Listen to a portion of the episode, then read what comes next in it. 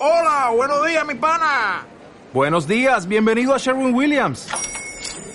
¡Ey! ¿Qué onda, compadre? ¿Qué onda? Ya tengo lista la pintura que ordenaste en el ProPlus app. Con más de 6.000 representantes en nuestras tiendas listos para atenderte en tu idioma y beneficios para contratistas que encontrarás en aliadopro.com. En Sherwin Williams somos el aliado del PRO.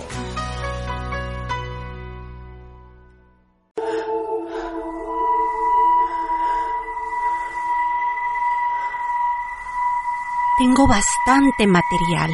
Siete años recogiendo los recortes de periódicos, mis notas, dispongo de cifras, todo se lo daré. Ya nunca abandonaré este tema, pero yo misma no lo puedo escribir. Puedo luchar, organizar manifestaciones, conseguir medicinas, visitar a los niños enfermos, pero no escribir. Hágalo usted. Estoy tan llena de sentimientos que no podré dominarlos. Los sentimientos me paralizan. Chernobyl ya tiene sus escritores, pero yo no quiero formar parte de los que explotan este tema. Aquella lluvia caliente de abril. Siete años que recuerdo aquella lluvia. Las gotas corrían como el mercurio. Dicen que la radiación es incolora, pero los charcos eran verdes o de un amarillo chillón. Una vecina me informó en voz baja que por la radio habían informado sobre la avería en la central atómica de Chernóbil. Entonces no le di ninguna importancia. Estaba absolutamente convencida de que si hubiera sido algo serio, nos lo hubieran comunicado. Existen unos procedimientos técnicos especiales, señales especiales, refugios antiaéreos, nos avisarán, Estábamos convencidos de ello. Todos pasamos por los cursos de defensa civil. Yo misma llevaba a cabo las lecciones, pero por la noche de aquel mismo día, la vecina me trajo unos polvos. Se lo dio un familiar que trabajaba en el Instituto de Física Nuclear. Le explicó cómo tomarlos, pero le hizo prometer que no diría ni una palabra, que callaría como un pez, como una piedra. Temía sobre todo las conversaciones y las preguntas hechas por teléfono. Entonces vivía conmigo mi nieto pequeño. Y yo, yo de todos modos no creía en el peligro. Creo que nadie se tomó aquellos polvos, éramos muy confiados, no solo la generación mayor, sino también los jóvenes. Recuerdo las primeras impresiones, los primeros rumores, cómo pasaba de un tiempo a otro, de un estado a otro. Dado que me dedico a escribir, he reflexionado sobre estos tránsitos. Me interesaban, como si en mí existieran dos personas, una anterior y otra posterior a Chernóbil. Pero ahora resulta difícil restablecer este antes con toda fidelidad. Mi manera de ver las cosas ha cambiado. He viajado a la zona desde los primeros días. Recuerdo que me paraba en algún pueblo y lo que me impresionaba era el silencio. Ni pájaros ni nada se oía. Ibas por la calle y silencio. De acuerdo, las casas se han quedado vacías, la gente no está, se ha marchado, pero todo alrededor estaba callado, ni un solo pájaro. Un día llegamos a la aldea Kutiani, 149 curíes. En la aldea Malinovka, 59 curíes. La población recibía dos y cientos de veces superiores a las que recibían los soldados que vigilaban las zonas donde se realizaban los experimentos de las bombas atómicas, los polígonos atómicos, miles de veces superiores. El dosímetro zumbaba, la aguja se salía de la escala y en las oficinas de los colloses veías colgados unos anuncios firmados por los radiólogos del distrito en los que se aseguraban que las cebollas, las lechugas, los tomates y los pepinos se podían comer. Todo crecía y todos comían. ¿Qué es lo que dicen ahora estos radiólogos del distrito? Los secretarios de los comités de distrito del partido, ¿cómo se justifican? En todas las aldeas nos encontrábamos muchas personas borrachas. Incluso las mujeres andaban bebidas, sobre todo las ordeñadoras y las encargadas del ganado. En aquella misma aldea, Malinovka, entramos en una guardería. Los niños corren por el patio, juegan con la arena. La directora nos explica que cambian la arena cada mes.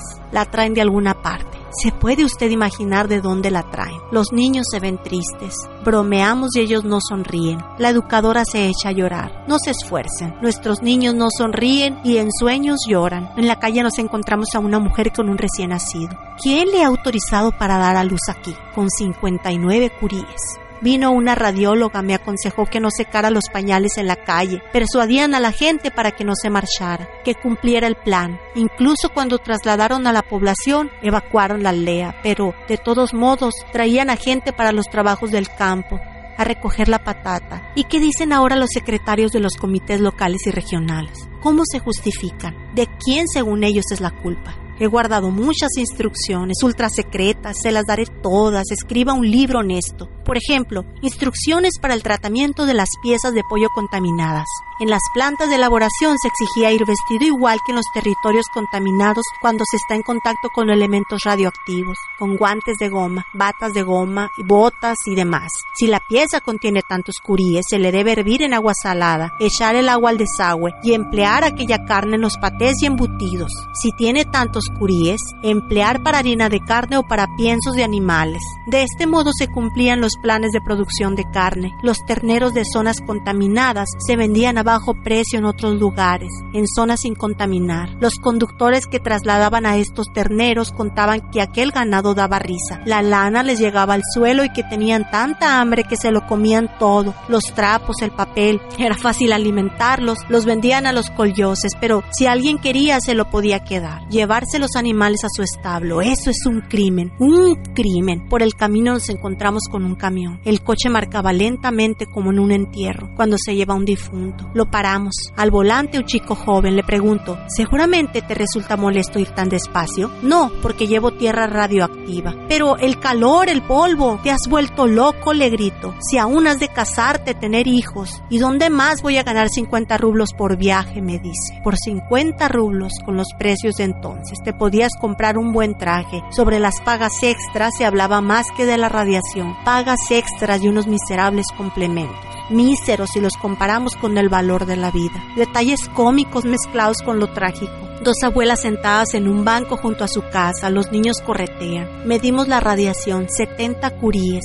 ¿De dónde son los niños? De Minsk. Han venido a pasar el verano. Pero ¿no ven que aquí tienen mucha radiación? ¿A qué nos pintas esta radiación? Bien que la hemos visto, pero si no se puede ver.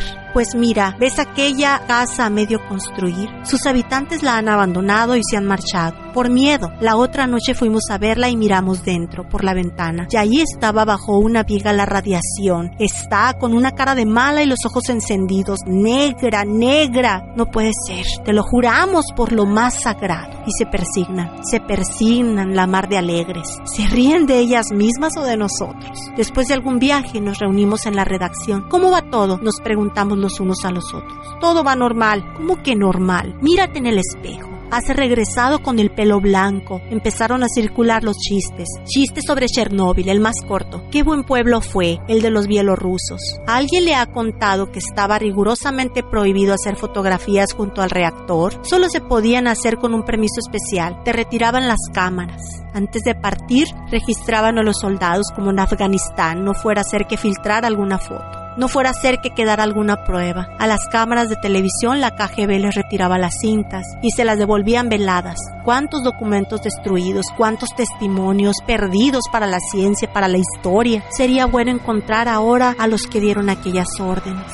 ¿Qué se inventarían ahora? ¿Cómo se justificarían? Yo nunca los perdonaré, nunca, aunque sea por una sola niña. La niña bailaba en el hospital, bailaba una polquita, tenía unos nueve años, bailaba tan bien. A los dos meses me llamó su madre, Olia se está muriendo. No tuve fuerzas para ir aquel día al hospital. Y luego ya fue tarde. Olia tenía una hermana pequeña. La niña se despertó una mañana y dijo, Mamá, he visto en sueños cómo llegaban volando dos ángeles y se llevaban a nuestra Olia. Han dicho que allá Olia estaría bien, que no le dolerá nada. Mamá, dos ángeles se han llevado nuestra Olia. Nunca lo podré perdonar. Monólogo sobre cómo dos ángeles se encontraron con la pequeña Olia, del libro Voces de Chernóbil, de Svetlana Alexievich.